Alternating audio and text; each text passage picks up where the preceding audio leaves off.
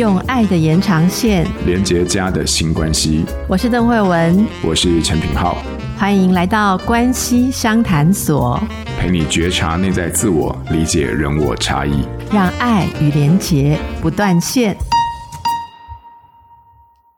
品浩好，大家好，嗨，各位关系相谈所的听众朋友，大家好，慧文好。在节目开始之前，我一定要先跟大家分享一下，就是说我们最近有非常多的听友给我们非常多的回馈，那我觉得这个回馈一定要跟惠文还有大家一起来分享。好，一个叫做 Civic Side 是不是？好，OK。然后他们有给我们一些回馈跟好评啊，他说关系相谈所的粉丝，好，我很喜欢邓医师和品浩心理师的对谈，让人心里感到非常疗愈。然后 Sally 有说到，感谢心理天下贵节目给我帮助非常多，也让我自己走出阴霾，期待未来的优质节目。那世芳也有说到，就是谢谢两位主持人，能够这是一个每周最佳的心灵滋养的时光。好，非常感谢大家，然后给我跟慧文在这个单元里面这样的回馈。我不知道慧文有没有什么想要跟听友们说的部分吗？其实我有很多想说的。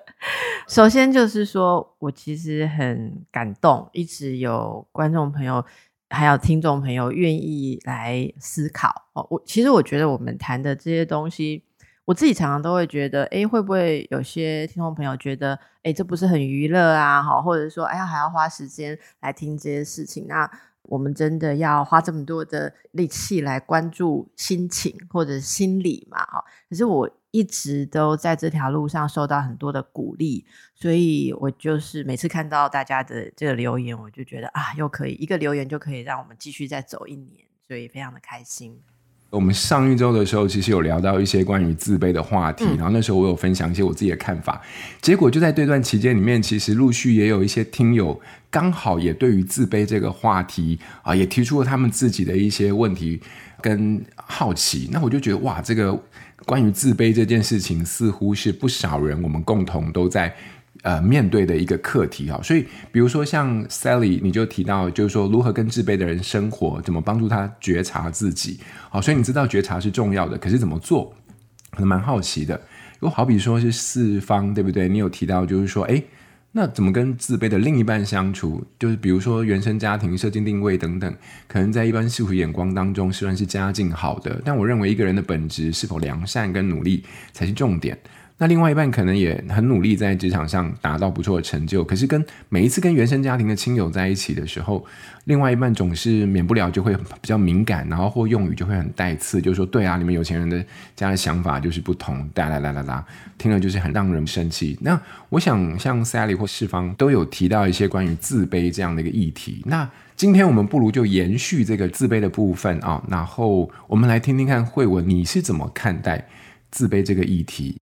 自卑这个词啊，我觉得它在一般世俗的用语里面，跟在不同的心理学的理论里面哦，那个观念差距很大。所以其实说真的，我都不太用这个字。我觉得每个人在讲自卑讲的事情，好像都不太一样。那我其实对于那个世芳讲的这个例子很有感觉，我就用这个例子来跟大家聊一聊好了啊。我觉得自卑哦，它其实就是。自己跟自己想象当中的一个比较好或比较理想的形象有差距，对不对？就说，如果我们有自卑的话，应该是觉得自己心里面有另外一个更好的版本，然后我跟那个版本有差距，这样才叫自卑嘛。好，那不然的话，就只是觉得自己跟别人不一样，那个叫做独特，叫做不一样，不叫自卑。所以，自卑这件事。本身其实就有对于事情的这个优劣高下的一个预设判断，可是这就奇妙了哦，就有些人他会觉得说，嗯，我有自卑啊，例如像四方举的这个例子，我很自卑啊，假如说因为我家境没有很好，可是就是另外一半他可能会觉得说，可是我才不羡慕有钱人，我看不起有钱人，有钱人糟糕的很多，好，所以你如果问他说，诶，那。你又不喜欢有钱人，那你为什么要因为你家境不好而觉得自卑？啊，我其实遇过这种例子。他说，我自卑并不是觉得我自己不好，而是因为世界上大家都只看钱，所以我走到社会上的时候，人家会用呃看清我的方式来对待我，这是我所谓的自卑。我不知道品浩你在跟个案工作自卑的时候，有没有发现，光是要厘清他们在想什么，就是很打结。好，那我我自己就是这样子的，很多的经历，所以我现在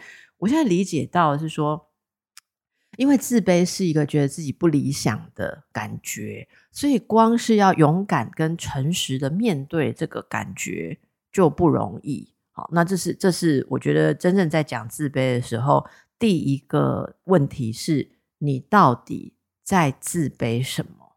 然后你你你觉得你是自卑说？不被别人的标准看好，还是不被自己的标准看好？这是我第一个要提出来的一个反思。平浩，你觉得呢？在这一点上，我想听听你的看法。对对对，我认同，就是说，其实自卑这件事情，它其实一直都是一个相对的概念。那它的概念里面就会有非常多不同的价值系统的冲击。那我们作为一个社群的动物，其实常常就会在这种不同的价值当中摆荡。所以说我有一个蛮大的共鸣，就是讲到自卑这件事情，其实每一个人他核心。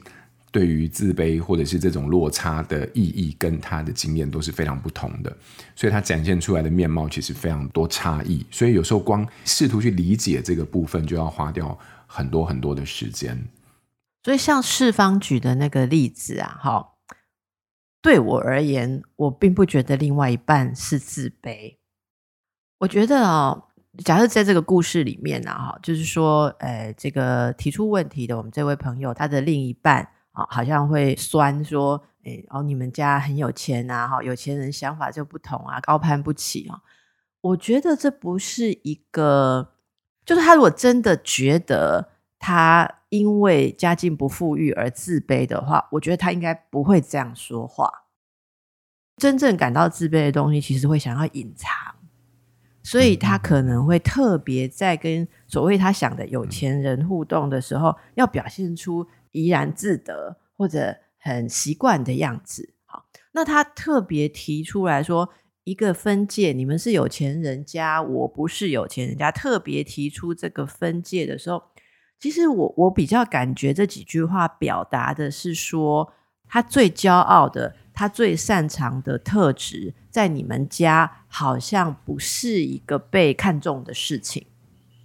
所以他在讲这些话的时候会酸呐，会刺。那我觉得这里面最重要一个事情就是说，你们家谈事情的方法，你们家处理事情的方法，好像就是没有考虑到一般人对钱的计算呐。哦，你看你们有钱人家的想法就不同。这句话会发生在哪里呢？例如会发生在呃，对方在说啊，这有什么难的？我们就花钱就好了嘛。或者这有什么难的？我们就再买一个，我们就花掉，我们就送钱给他。就当这种话语出现的时候。旁边人才会有机会凑这一句嘛，是不是？然后你们有钱人家想法就不同啊，哈，像我听过有人就是他可能觉得什么东西啊、要送修啊，好，然后结果他的小姑来啊，就说，嗯，啊，送修为什么不买一个呢？啊，这时候他就会说，啊，对啦，你们有钱人家的想法的确是不一样啊，哈。类似这样嘛？那至于还真是高攀不起的意思，就是当他觉得他被贬低的时候，所以这几句话都是在表达。我我一点都不觉得那是自卑，我觉得他是在表达他比较高尚。好，那所以我觉得这有趣，在这个对话里面，呃，如果对方他真正的羡慕你所有的家世，或者说呃经济，好，那么。他表达出来的方式比较不是让人生气，因为我我很重视四方讲的是听到了之后是生气的感觉啊。生气通常我们是接受到别人的 aggression，就是攻击性。嗯、那他在攻击的东西，还有他想要争取你新的一种认同的东西是什么？我觉得应该要从这一个角度去处理，也就是说。要去看到说对方事实上是怎么样看不起我们有钱人，我觉得四方应该想说，你觉得我们家的有钱好像是一个缺点哦，或者说你觉得我们想法就是不同，好像是我们的想法比较天真吗？比较差吗？好，还是比较呃跟一般人不一样呢？那你说哦高攀不起，意思是你不喜欢我们嘛？你觉得你跟我们不适配嘛，好，那所以是我们不配你嘛？我觉得其实要反过来去问他，然后这个如果预设在说对方一定是自卑的话，恐怕事情会很难解。了解了解，很精辟。也就是说，其实我们在用自卑去解读一个现象的时候，其实我们就陷入到一个去解读别人或诠释别人的框架里面了。可是，可能对对方来说，真正的议题并不是在于他自卑，或者是呃他自己觉得在这个位置上面特别低落，而可能他反映出对于某一种价值系统的。他自己的看法跟立场，所以说这里面其实是对这个价值的表达跟攻击。那可能对方感受到的是攻击，那就在解读上面就把对方放在一个啊你很自卑这样的一个状态。嗯、可是那里面的东西实在是太错综复杂了。好、嗯嗯哦，所以说呃我们不需要轻易的把对方放在一个他是自卑的状态，而可能可能是在他话语当中他想要展现出来的那个价值究竟跟我们的冲突在哪里？那个我觉得是值得厘清的部分。好、那不过如果再回来的话，你就会发现，哎，可是回到大。部分的听友的身上，我们可能还是会有一些疑惑，就是我们现在大概懂了这个关于自卑它的一些很复杂的或者是很多元的一些概念，可是有时候我们就会发现自己好像就会处在一种自卑的状态。好，或者是说，感觉上我好像一直以来都是一个非常容易自卑的人。呃，在这样的一个对自己理解，或者是在这样厘清过程当中发现的自卑的时候，我可以怎么跟自己相处，或者是我可以怎么去应对自己？如果我们讲自卑是觉得自己跟自己觉得好的版本有差距，好，例如说。呃，善于跟别人相处，这是一个好的能力。可是我却一看到人我就词穷，我就紧张哦。假设我对这点感到焦虑哦，话讲不好，感到焦虑，那感到自卑，我应该怎么办？好，我觉得如果是这种自卑的话，我我所相信的是第一件事，我们要知道知所不足，其实是一件很健康的事情。也就是我们能够知道我是我，那我有一些特性。我擅长这个，我不擅长那个，或我有这个，我没有那个，这是非常非常重要的一件事。如果能知道我们缺乏什么，接下来我们就可以想说，如果这是我真的想要的一个东西，那我们努力去追求，这通常会是一个健康的发展。人会变得越来越像理想的自己，就是因为不断的要面对不足跟自卑。我想这也是我们上次讲的。那个阿德勒的概念，因为你有自卑的想法，你才会去超越。简单讲就是这样嘛，哈。可是很多人在自卑情节上面发生的后续不是成长。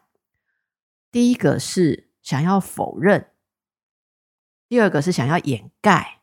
好，那否认、掩盖都没有办法让刚才讲的那个面对、接纳，然后再超越，再。去学习，或者说去把自己要的东西这个配备到自己的人生里，这些动作都不会发生。什么叫做否认呢？否认就是说我明明有一个很不擅长的事情，或者是我很缺乏的东西，那我自己没办法面对，所以我就反转这个一个价值观。可是并不是我真正相信，而是我故意嘴硬，有点像是故意嘴硬的讲成说，你们拥有这些东西都不好啊。这个好像小时候《伊索寓言》就有教我们噻，是叫酸葡萄，不是吗？嗯嗯嗯，酸葡萄那个狐狸嘛，哈。那当有这样子的酸葡萄心态跟做法的时候呢，我们的自卑就会被我们压在潜意识里面，那等于一包永远不到的垃圾。我觉得它就会永远在那里。其实你对自己也不完全满意，你知道，打开门，你后面储藏室就是有一包垃圾。你自己就是有一包 你不太满意的东西，叫做垃圾。别人也不一定认为那是垃圾，可是至少那是你自己定义的垃圾，可能就把它放在那里，你也不清，你也不改变。好，那坦白讲，蛮多人这样的。然后再来，除了否认之外，掩盖哦，就是用很多假的东西来贴在这上面。好像呃，好，我我举个例子，我不知道为什么想要这个例子。你知道有些人会去上那种把妹课，然后。我刚好前一阵子就是想知道把妹课到底在干嘛，我才知道说，我觉得真的有点很很符合我们今天讲的主题哦。他觉得自己的条件在社会上很难被女孩子青睐，例如说他可能没有一个嗯有前景或踏实的工作，然后也许他这个个人啊也没有什么吸引力，其实很多女孩子，大家不要想说女孩子都一定只看什么三高啊。像我们在大学上课上这种感情关系啊、婚姻抉择，可我每次都会问学生，特别问女生说：你们会怎么样的人，你们才会考虑交往？他们都说真诚、欸，哎，真诚，然后再来就谈得来、幽默这样子哈。可是有些人他自己觉得我在社会选择的条件上很自卑，因为我没有一个。独立的经济能力，然后我可能也没有什么思考内涵，我跟别人聊，我不会聊出什么有趣的事情。哈，这两件事就是他他觉得不足，所以其实是某种程度的自卑。但是，但是他不去就业辅导，他也不去稍微补习一下，再加强一下什么专长能力，去找个工作，然后更努力一点。不是，他就去上把妹课。他幻想有六个步骤的讲话方式，我就可以娶到老婆。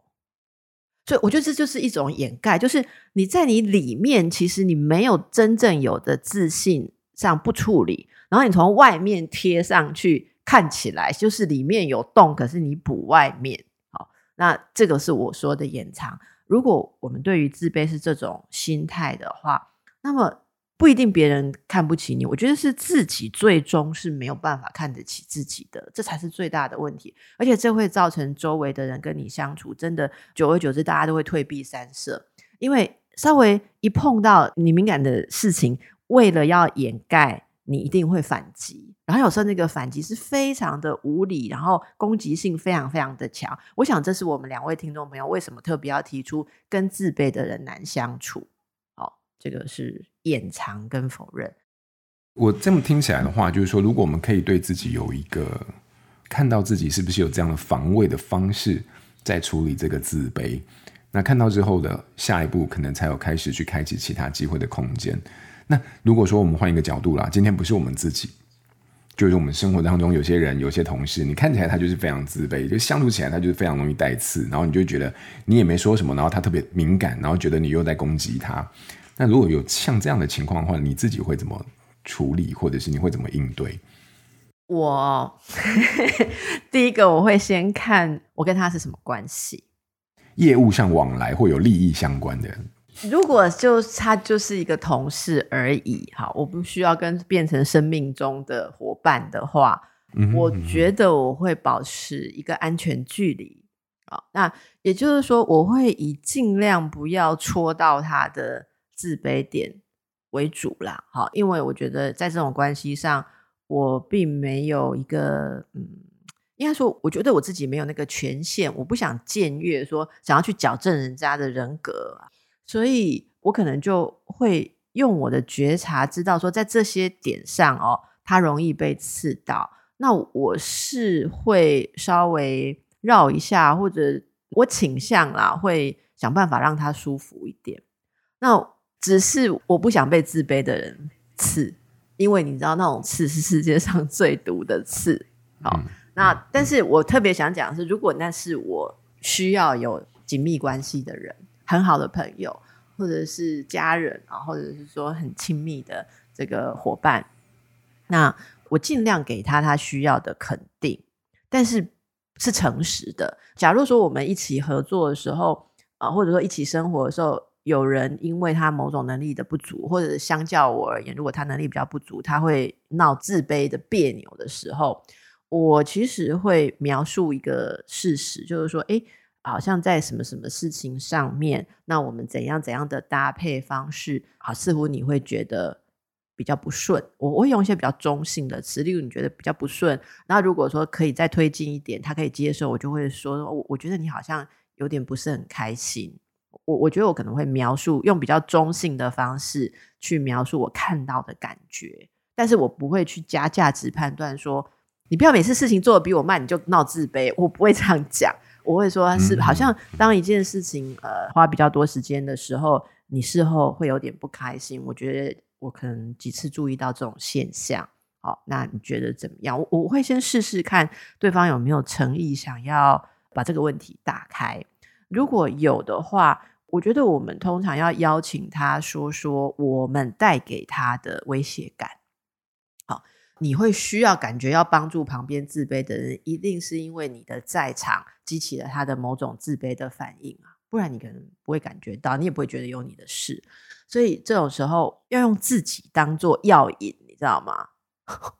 用自己当药引的意思就是说，可以邀请他说说他在跟你对照的时候，他为什么产生了不舒服的感觉。那从他对你的描述当中，我们自己来给予他一个肯定，就是跟他说：“诶，也许你觉得在这方面你比较呃不擅长或什么，可是我却看到了你的方法有什么样的很好的优点或是价值。”那我自己的感觉哦，就是。一个真正自卑的人，如果他要突破，他要慢慢的长出一点自信的话，一定不是靠谁给他方法，而是靠一个他欣赏的人来爱他跟肯定他。然后那个爱跟肯定是不是骗他说，假设你羡慕我数学很好，那我不是骗你说，其实你如果认真算的话，你数学比我还好。这个有点有时候就是没有着力点嘛。但是如果我可以告诉他说，诶。我其实有时候也觉得你的方法，就是说你不擅长这些细节的数字，可是你会用一种直觉去解决事情。我觉得这个东西也是很可以发展的，甚至我是很诚心诚意的好奇你有不同的方法。我觉得这种态度比较能够让他们真正的找回自己，然后拥抱自己的特点。我是相信说，自卑绝对不是去外求一个自己很陌生的特质，而是拥抱自己的。本质，然后在这个本质之上有一个自我悦纳，然后理解我缺乏什么。好，假设我今天手的力气比较弱，所以我要搬东西，我要去找个千斤顶嘛，我不会硬搬呐。好，那这是一个很重要的事情，但是我必须先对于我那没力的手自我悦纳，我不会恨我的手。如果我恨我的手，我就不会用千斤顶。我下次搬东西又砸了手，然后我的手就越来越烂。可是偏偏一般人都会用这种方法。我想这个也送给。很多的父母跟老师吧，当我们看到学生或是孩子他缺乏某种能力，而他自己也难过的时候哦，我们有时候不要太急着说要跟他讲说，其实你只要这样这样这样，你就可以克服你的缺点。通常那都不会克服啦，他只是更加的缩在他本来的自卑里面而已。哇，我觉得你已经把整个我们在面对自卑的他人的那个关系，跟亲书里面的位置跟责任，还有。我们在这个关系里面分量可以表达的方向已经说得非常清楚了。那我觉得听友，如果你觉得诶，刚刚这一段话对你很受用的话，我蛮建议你可以再回去多听几次。我觉得在那里面每一次应该都会听到一些不一样的重点，然后呢，那个东西应该在我们应对上面或者在拿捏上面会有非常大的帮助。不过回到我们今天最后啊，就是说我们讲了这么多自卑的这些部分，然后如果关于面对自己的，然后关于这个落差的，然后关于面对他人的部分，那在最后我们这个新关系的练习里面，慧文，你有没有什么想要再带给大家一个思考，或者是在这一周里面可以练习的方向？我想我们来试试看，就是找找看家里面，或者是你的人生当中比较亲近的人，有没有你看懂他？因为什么自卑？好，这样一个对象，然后我想说，大家可以用个不要太久吧，就两个礼拜，好不好？就大家如果听到我们今天的节目之后，两个礼拜，你试着来想三种关怀他的方式，但是不要拿去对他用。好，你先想好三种方式，然后你来想象他可能会有什么回应。好，假设我知道我有一个朋友。他其实常常都觉得工作表现不如人，好，所以他都会躲着。那如果我跟他其实有相当的交情，我想要关怀他，啊，也许我会想一个方法是，我来约他见面。那我可能会问他说：“你最近要不要出来吃饭？”好，假设你就想这样子，那你接下来你还不要约他哦，你接下来试着想象他可能会有什么反应。